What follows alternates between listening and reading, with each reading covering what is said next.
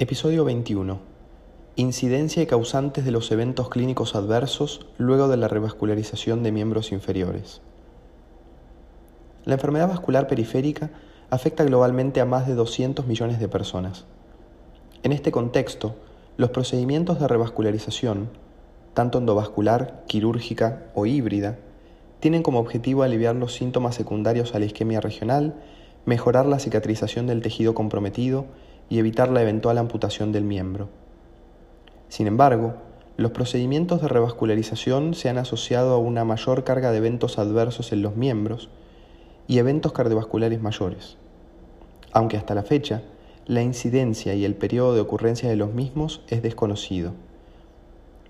El objetivo del presente estudio fue determinar la incidencia de eventos clínicos adversos luego de un procedimiento de revascularización periférica y analizar la relación entre las hospitalizaciones secundarias a eventos adversos mayores de los miembros procedimiento índice y los eventos clínicos adversos asociados. Se analizaron pacientes pertenecientes a una base de datos de los Estados Unidos, incluidos en el periodo comprendido entre enero de 2009 a septiembre de 2015. Se analizaron como objetivo coprimario el compuesto de infarto agudo de miocardio y accidente cerebrovascular y al compuesto de amputación mayor del miembro y requerimiento de revascularización periférica. Las hospitalizaciones por evento adverso mayor del miembro fueron definidas como hospitalizaciones secundarias a la isquemia aguda del miembro, amputación mayor de miembro inferior o requerimiento de revascularización quirúrgica. La edad promedio de la población muestral fue de 69 años, con un 41,3% de sexo femenino. El 70,5% presentaban hipertensión arterial, 39,8% diabetes y el 36% antecedentes de tabaquismo. Un 52,9% enfermedad coronaria y un 22,8% enfermedad renal crónica. Se realizó un abordaje endovascular en el 7,9% de los casos y en el 11,3% un abordaje quirúrgico.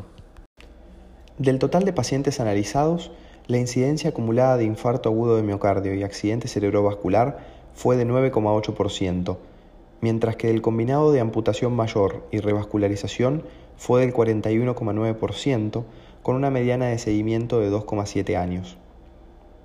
El 12,9% presentaron al menos una hospitalización secundaria de evento adverso mayor de los miembros luego del procedimiento índice las que se asociaron a un mayor riesgo de infarto agudo de miocardio y accidente cerebrovascular, y a mayor amputación del miembro y requerimiento de revascularización en el seguimiento. Luego de la revascularización periférica, se evidenció un incremento temporal del riesgo de eventos clínicos adversos relacionados a los miembros, con un incremento más lento luego del primer año e independientemente de presentar una hospitalización por evento agudo mayor del miembro mientras que el riesgo de presentar un evento adverso cardíaco se incrementó de forma constante durante todo el periodo de estudio. De este estudio podemos destacar que la revascularización periférica de los miembros se asocia a un incremento de riesgo de presentar un evento clínico adverso de los miembros temprano y a mayor riesgo de un evento cardiovascular en la fase tardía. Este riesgo se encuentra potenciado por la presencia de hospitalizaciones secundarias a evento adverso mayor del miembro luego del procedimiento índice.